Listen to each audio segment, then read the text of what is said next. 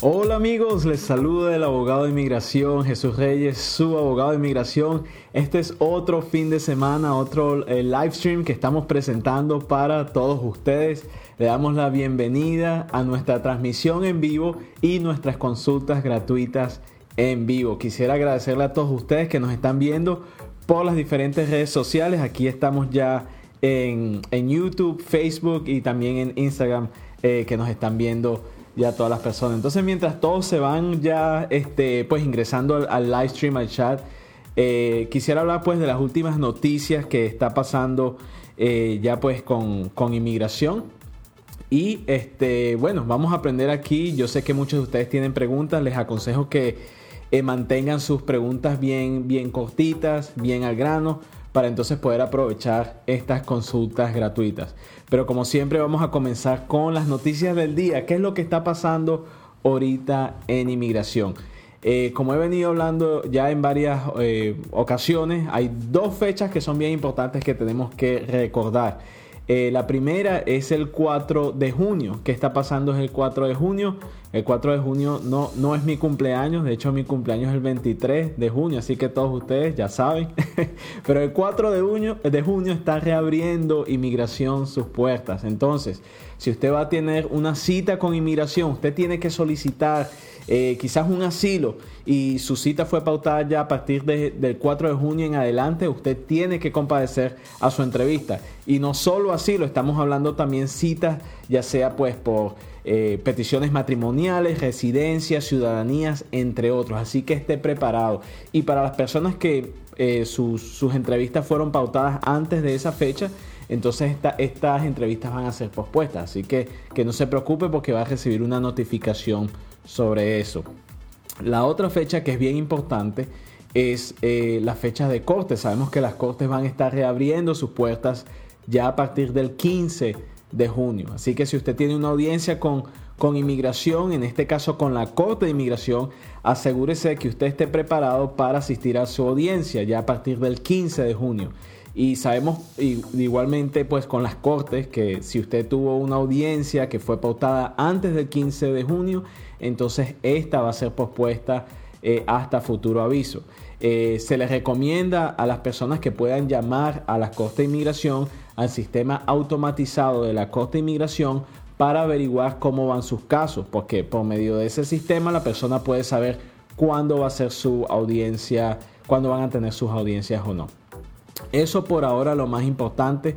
Este, y bueno, sabemos que hay, hay pequeñas buenas noticias y esto es para eh, personas que están eh, solicitando visas eh, de agricultores. Sabemos que el gobierno está siendo más flexible para poder este, pues, otorgar estas visas, los que son empleados o trabajadores agricultores del extranjero. Y a los que están ya aquí como agricultores bajo esa visa, este, sobre todo las H2B, hay personas que se les va a permitir poder extender su estatus. Así que estas son muy buenas noticias. Este, eso por un lado, por otro lado, este, lógicamente ha habido, y aunque quizás muchas personas dicen, bueno, esto no, tiene mucho que ver con inmigración, pero sabemos de las noticias que, ha pues acaparado alrededor del mundo, lo que ha pasado em, con el joven afroamericano, eh, pues que desafortunadamente perdió su vida eh, en, Minneapolis. Esto fue eh, hace, hace un par de días y definitivamente este, pues es, algo muy triste que está pasando. Tenemos que crear conciencia sobre pues la, igualdad, la hermandad, independientemente de, la raza, religión de una persona. Este, siempre tratar a las personas con respeto, con amor, como todo ser humano se merece. Y definitivamente, em, pues en el caso de este joven, este señor George eh, Floyd, eh, que desafortunadamente perdió su vida eh, pues sin, sin, razón a manos de la policía y bueno, nuestras oraciones con la familia del señor Floyd eh, y bueno, hay, que, hay que nosotros mantenernos siempre vigilantes por la justicia y, lo que es correcto. Y, y, siempre hacer eso, no solo con la comunidad inmigrante, sino con todos los seres humanos, porque al fin y al cabo todos somos todos somos hijos de Dios, que es lo más importante. Pero bueno, vamos entonces ya a entrar a las noticias, vamos a entrar ya a las consultas, las personas que nos están viendo, este, pues empiecen a someter sus consultas, que aquí vamos a estar, eh, aquí vamos a estar contestándolas. Entonces, eh, vamos aquí comenzando con las primeras preguntas. Ya Veo que hay personas que se están metiendo eh, en YouTube, hay personas que se están metiendo en, en Instagram. Eh, para las personas que de Instagram aquí, ok, vamos entonces con las primeras preguntas que nos están llegando. A ver, muchas personas saludando, saludando a toda la gente linda que nos está viendo este viernes, otro viernes más. Ya está regresando todo prácticamente a la normalidad. Sabemos que no todo lo, que llaman el nuevo normal. Eh, ya las personas tienen que estar a seis pies de distancia, tienen que usar mascarillas, no pueden, este, pues, eh, vivir una vida quizás tan normal como estaba antes, pero eh, hay que acatar las reglas y hacerlo lo más posible para que eh, no haya ningún problema. Entonces vamos aquí con, con las preguntas. A ver.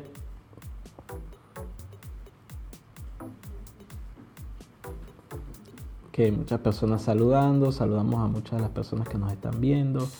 Ok, nos pregunta aquí Ernesto en Instagram. nos pregunta, si, un, si una familia estuvo en una detención y lo enviaron a México y perdieron su audiencia a la corte, son venezolanos, ellos pueden volver a inmigración o pueden solicitar una visa de turista. Eh, eso va a ser bien complicado y te explico por qué. Si una persona perdió su corte, eh, no es solamente perder la corte. Si la persona se ausentó a su audiencia, esto es considerado por lo general esto, esto eh, pues causa una deportación en ausencia. Entonces, cuando una persona tiene una deportación, eh, independientemente sea en ausencia, o sea, que quiere decir que la persona ni siquiera pudo eh, presentarse en la corte, es igual una deportación. Y una deportación acarrea una penalidad de reentrada de 10 años. Así que en 10 años una persona no puede aplicar una visa de turista, algún otro tipo de visa, independientemente del tipo de visa que sea. Ahora bien, si existen ciertos perdones para personas que eh, están casados con ciudadanos americanos, ciudadanas americanas, eh, o tienen padres americanos residentes que le permiten al solicitante, aún con esta penalidad de los 10 años, poder regresar a los Estados Unidos. De hecho, nosotros tenemos videos que hablan sobre, sobre estos perdones. les invitamos a que puedan visitar nuestro canal de YouTube Jesús Reyes Legal, donde tenemos videos, em, tenemos tutorials o, videos que enseñan eh, sobre estos tipos de perdones y también de personas que hemos podido ayudar con estos tipos de, solicitudes. Ok, vamos entonces eh, con más preguntas aquí. A ver, muchas personas aquí saludándonos. Damos las gracias a todos ustedes, gente linda. A ver. Ok. Ok. Entonces aquí hay más preguntas. A ver, vamos con las preguntas en YouTube. Nos preguntan, eh, perdón, en Facebook. A ver, hola abogado, buen día. Eh, ¿Por qué inmigración aún tiene pendiente casos de asilos de venezolanos del 2015? Eh, muy buena pregunta. la pregunta vino de Celia. Saludos a ti, Celia. Eh, desafortunadamente no tengo una respuesta para ti y esto no se trata solo casos de venezolanos, estos casos de personas de todas las nacionalidades eh, cuyos asilos fueron sometidos antes de eh, del 2017. Son casos que desafortunadamente están como que varados y entonces, bueno, ha sido definitivamente mm, problemático para muchas personas que están en una espera, pero que, no cunda el pánico. Usted puede aprovechar esta espera para hacer otro tipo de solicitudes. Usted puede que califique una petición laboral. Usted puede que en el interino de tiempo que está esperando su, eh, pues, su entrevista de asilo, si usted no está casada, conozco el amor de su vida y esta persona es un ciudadano americano. Nunca sabe. Entonces, a veces, como dicen por ahí, no hay mal que por bien no venga. Así que eh, puede aprovechar este interín de tiempo eh, en ese sentido. Vamos a seguir aquí con las preguntas. A ver, nos pregunta... Em, ok, ya las respuestas largas, las preguntas largas sí no las puedo contestar. Eh, vamos a ver. Ok. Nos pregunta aquí José Flores, buenas tardes, bendiciones. Usted trabaja con casos de visa U. Definitivamente sí los hacemos. ¿Qué, qué es la visa U? Es una visa para víctimas de crimen. Entonces es importante saber que si una persona aquí en los Estados Unidos ha sido víctima de, algún crimen violento y, esa persona este, pues, eh, logra obtener una certificación de parte de la policía, esta persona puede eh, aplicar a una, una, visa para víctimas pues, de crimen. Entonces esto le permite al solicitante eh, eventualmente hasta aplicar a la residencia. Así que hay muchas personas que nos dicen abogado, pero eh, yo tengo miedo de, ir a la policía, fui víctima de crimen, no, no sé qué hacer. es importante que usted reporte un crimen, aunque usted no tenga estatus migratorio, que lo reporte, porque eso lo puede quizás ayudar a usted a obtener un estatus migratorio. Así que eh, siempre tenga eso pendiente. A ver, seguimos aquí con las preguntas.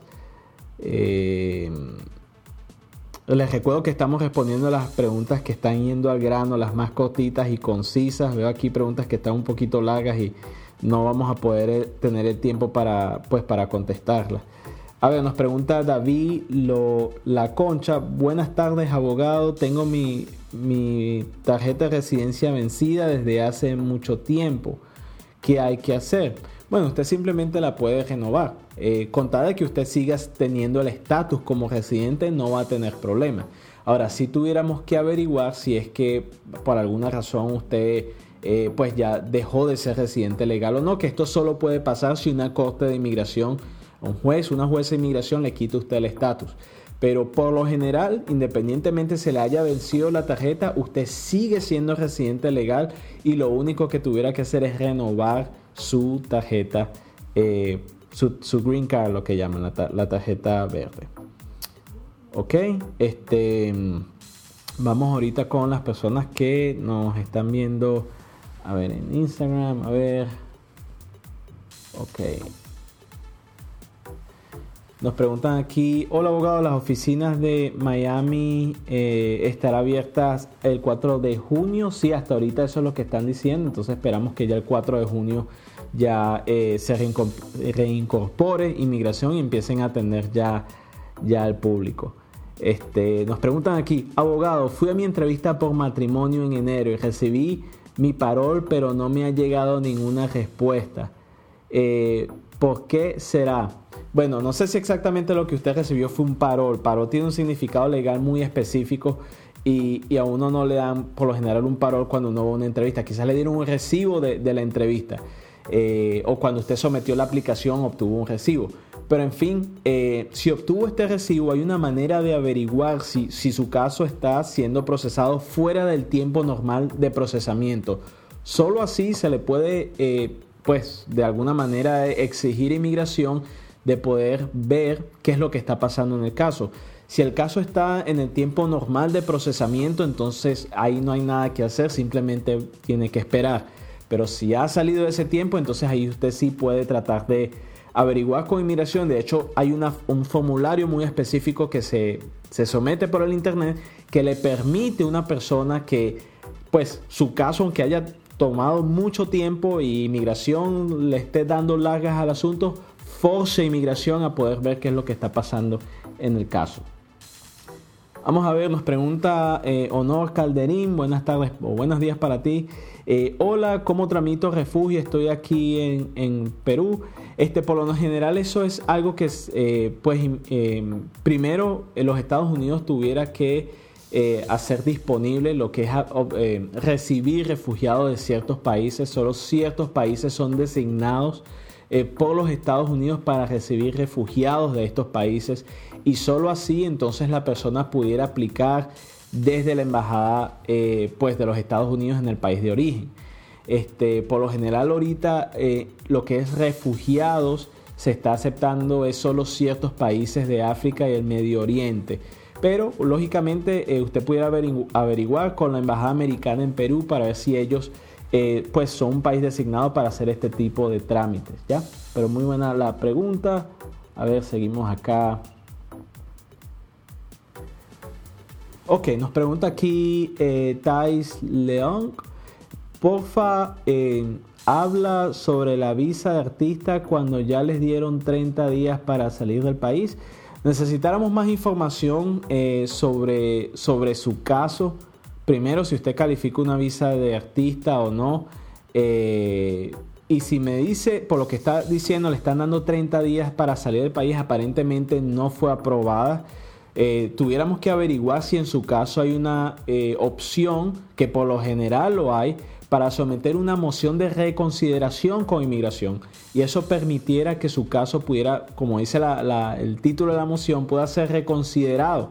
Ya en el caso de usted tuviéramos que ver eh, por qué hubo el fallo y esto es importante porque esto nos ayuda a nosotros poder someter eh, una mejor solicitud. Cuando inmigración le está dando a usted las razones por las cuales está negando la primera solicitud. Entonces, eh, si le dieron un tiempo de someter esa moción, aproveche, aproveche el tiempo.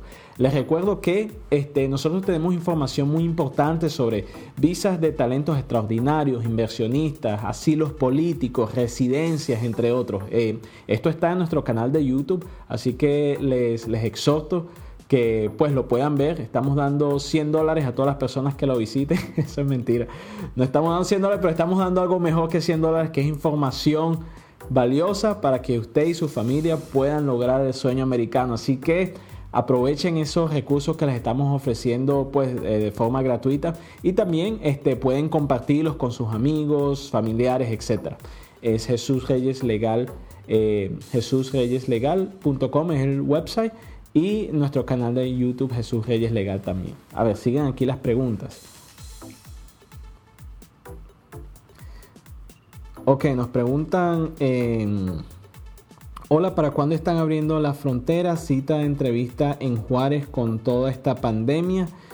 Eh, eso depende. Entonces, eh, sabemos que eh, actualmente estamos bajo una orden ejecutiva que está limitando el ingreso de personas a los Estados Unidos. Entonces, esta orden ejecutiva va a estar activa, si no es extendida otra vez, hasta finales de julio. Ahora bien, eh, teniendo esto en cuenta, si hay varios trámites consulares que van a estar limitados. En el caso de usted, nos dice que está en Ciudad Juárez y está esperando la, cita. Usted se puede comunicar directamente con el consulado americano en Ciudad Juárez para ver cuándo ellos le van a pautar esta, esta cita. Pero por lo general esto está tomando más tiempo de la cuenta porque sabemos que no han estado haciendo muchas de estas entrevistas. A ver, eh, siguen aquí las preguntas. Ok, nos pregunta Dayani Moore. Hola abogado, mi esposo entró por frontera ya la semana ya la semana que viene. o sea, que va a entrar por frontera, me imagino. Eh, ¿Qué debe aplicar para la ley del ajuste cubano? Em, no tenemos récords de policía. Em, ok, entonces básicamente la pregunta es cómo una persona eh, pues puede aplicar bajo la ley del ajuste cubano si viene por la frontera. Eh, de hecho, tenemos un video que habla de, todo esto, pero le, voy a dar, como dicen por ahí, la, chuleta. Eh, lógico, primero la persona tiene que ser de nacionalidad cubana, primero principal. Segundo, la persona tiene que ser legalmente admitida. Ahora, si la persona viene por la frontera, existe solo una forma de que esa persona pueda ser legalmente admitida y es si la persona se le da el famoso parol. que es un parol? Es un permiso de entrada que aunque no es una visa, es un, permiso provisional que dan eh, autoridades de migración, en este caso la Guardia Fronteriza o, CBP, que le permiten a una persona ingresar a los Estados Unidos aunque no tenga visa, aunque no tenga autorización para, para entrar al país. Ahora, si a esa persona se le da ese parol, sobre, todo los paroles humanitarios, y la persona es de nacionalidad cubana, sabemos que al año y un día esa persona puede aplicar a su residencia basado en la ley del ajuste de estatus cubano. Eh, hay por ahí personas que dicen, bueno, pero si a la persona la detienen, igual se puede hacer de esa manera. La ley no es muy clara con esto, no quiero decir que es algo que no se puede hacer, quizás sí, pero la ley hasta ahorita y la forma que ha sido interpretada es si la persona tiene una visa o la persona ingresa legalmente con un parol tiene la nacionalidad cubana y espera el año y un día y lógicamente no se mete en ningún problema, tiene problemas serios de arrestos o condenas, etcétera, la persona puede aplicar a su residencia basada en la ley del ajuste cubano.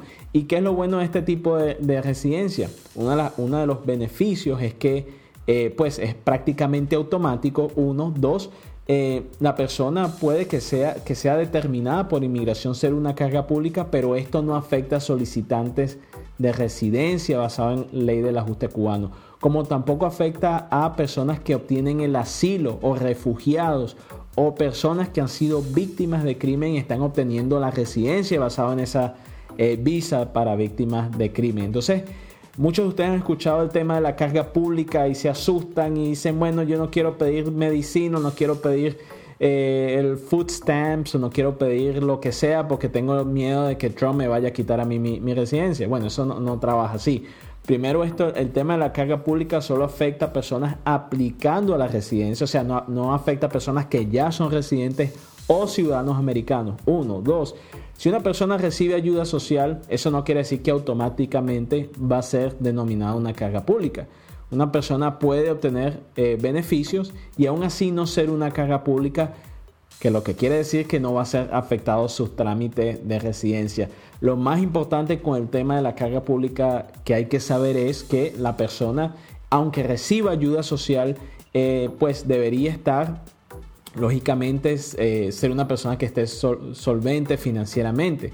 Eh, no necesariamente rica, lógicamente, pero una persona que quizás pues tenga un trabajo, tenga sus ahorros, no sea una persona que eh, vaya a depender del gobierno por tiempos extensos de tiempo.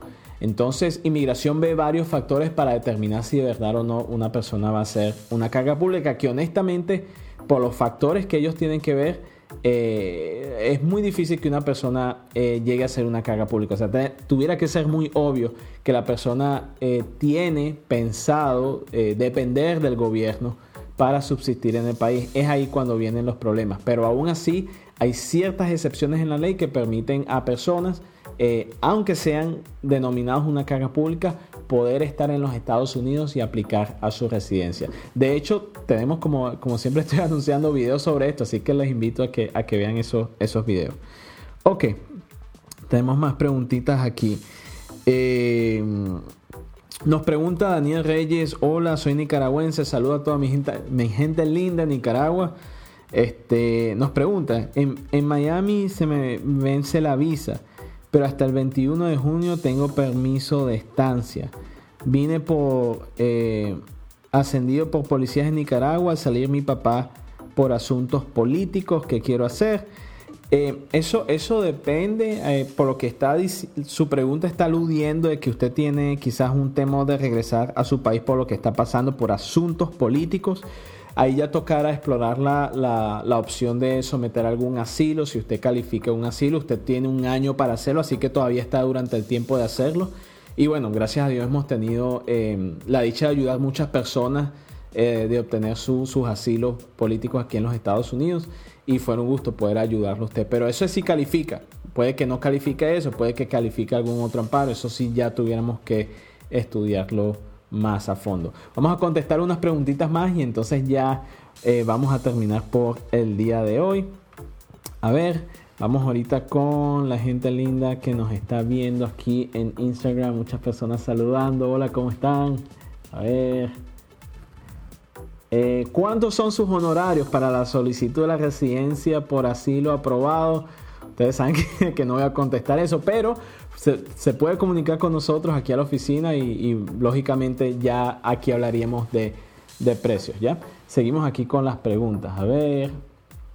Y otra cosa, eh, los precios también dependen eh, muchas veces de la complejidad de los casos. Es difícil decir, bueno, este caso va a costar esto y este otro va a costar lo mismo. A veces los casos son muy, muy diferentes. A ver, seguimos aquí. Nos pregunta Natica Valera, eh, mi novio va a tratar la Green Card por medio de la compañía que trabaja. Yo estoy en una aplicación para asilo como refugiada. Eh, ¿Puedo acogerme a él para la residencia? Eso depende. Eh, primero depende de que antes de que él aplique ustedes estén casados o no. Ciertamente les recomiendo que estén casados lo otro es que eh, depende también si usted ha acumulado estadía ilícita aquí en el país o no, aunque ahorita esté en un proceso de asilo. Viendo varios de esos factores es que podemos determinar si usted puede ser parte de la misma solicitud o tocar a que su esposo obtuviera la residencia para ya después su esposo poder pedirla a usted. Pero es muy buena, muy buena la pregunta. A ver, seguimos acá. Si aprueban el asilo en una corte de inmigración, ¿en cuánto tiempo se puede optar? Por la residencia al año. Ya al año usted puede aplicar a la residencia. Nos preguntan aquí, abogado, notificaciones de colocación de huellas volverán a llegar después del 4 de, me imagino, el 4 de junio. e, eso es lo que ha dicho Inmigración. Inmigración ha dicho que después del 4 de junio eh, ya van a empezar a reprogramar las citas y que las personas que ya tenían sus citas para el 4 de, junio en adelante tienen que compadecer delante de inmigración. Eh, nos preguntan aquí qué va a cambiar en inmigración después de eh, junio 8. Bueno, no sé exactamente la... Después del 8 de junio, honestamente lo, lo, que ha cambiado ha sido, bueno, sabemos que ahí está el tema del distanciamiento social y de las eh, reglas que ha recomendado el Centro de Control de, Enfermedades. Entonces posiblemente eh, tenga que eh, tener una mascarilla, tenga que tener distancia entre personas, etc. Pero en sí lo que es inmigración y los requisitos que hay que obtener para calificar algún amparo migratorio, beneficio migratorio, siguen, siguen igual. Pero muy buena la pregunta. A ver, seguimos. abogado Joyce yo puedo seguir haciendo taxes si mi asilo fue negado. ¿Qué pasa con mi social? Es muy interesante la pregunta porque eh, ahí hay un, digamos, conflicto eh, entre dos tipos de leyes. Ahora, si usted, si usted trabaja, aunque su asilo haya sido negado, quizás usted esté apelando su caso, usted tiene un permiso de trabajo vigente, entonces sí, usted debe de someter sus taxes. De hecho, si usted ni siquiera tuviera un permiso de trabajo y esté trabajando ilegalmente, aunque eh, basado en las leyes de inmigración no se puede hacer, lo interesante del caso es que eh, tanto inmigración, pero sobre todo el servicio de impuestos, espera que usted sí someta sus impuestos. Y, les digo, hay, hay aplicaciones, de hecho en uno de mis B-blogs vamos a estar hablando de esto, que es la ley de los 10 años. Eh, que bueno, es un amparo que se le da a, ciertas personas que han estado 10 años en el país, donde un, juez le puede otorgar la residencia. Tenemos un video de eso y bueno, ya para, para ese entonces hablamos más en detalles de esto. Pero uno de los detalles importantes de este tipo de solicitud es que piden eh, pues los taxes, los impuestos de la persona, como prueba de que la persona ha tenido un buen carácter moral. Así que siempre les voy a recomendar, traten de hacer sus taxes, aunque como dicen por ahí, haya trabajado bajo la mesa, eh, es importante que usted haga sus taxes y aún más que trate siempre eh, que tenga un permiso de trabajo para que pueda pues trabajar aquí en el país y no se vaya a meter en un problema. Vamos a tener unas cuantas preguntitas más y ya con esto vamos a terminar por hoy. A ver, como siempre les digo, les exhorto a que vean nuestro canal de YouTube Jesús Reyes Legal o si usted necesita una ayuda, una consulta de inmigración eh, usted está planeando someter alguna, alguna aplicación para una visa, ya cuando eh, eh, inmigración empiece a aportar citas o las embajadas, es importante que usted esté preparado. Así que simplemente se puede comunicar con nosotros. Mi equipo de abogados y yo estuviéramos más que contentos de poder asistirle a usted. Nuestro teléfono aquí en los Estados Unidos, el 888 mi gente. Y por, por WhatsApp al 305-586-7770. 305-586-7770 es nuestro teléfono por WhatsApp. Ahí se pueden comunicar con nosotros y también eh, por videoconferencias. Nosotros estamos en ciertos, eh, digamos, casos aceptando a personas que vengan a nuestras oficinas, eh, siempre y cuando, lógico, cumplan con todas las reglas del Centro de Prevención de Enfermedades, tales como usar una mascarilla, usar este, guantes, etcétera pero es una opción que también estamos eh, aceptando. Aunque sí, pues eh, sugerimos a las personas que sigan haciendo sus consultas en línea, por videoconferencia, por llamadas. Y solo si es extremadamente necesario o usted es un cliente nuestro, entonces definitivamente eh, y, es extremadamente necesario, puede venir a nuestras oficinas. Estamos aquí para ayudarlo, estamos aquí para servirles y gracias a Dios nuestras oficinas no han cerrado, se han mantenido activas para poder ayudar a la comunidad inmigrante y a la comunidad internacional que quiere lograr su, digamos, su sueño americano, que es un sueño que eh, yo personalmente pienso que es real y soy un, digamos, testimonio de que sí lo es y se puede alcanzar. ¿Que es fácil? No es fácil, para nada. Hay que trabajar duro, hay que esforzarse muchísimo, hay que hacer procesos migratorios, a veces quizás las cosas no salen como uno quiere, pero uno tiene que mantener la fe y uno tiene que seguir adelante y mantener una actitud positiva. Así que no deje que, que otra persona le coja a usted el sueño americano. Vamos a la última pregunta y ya con esto terminamos por hoy. A ver.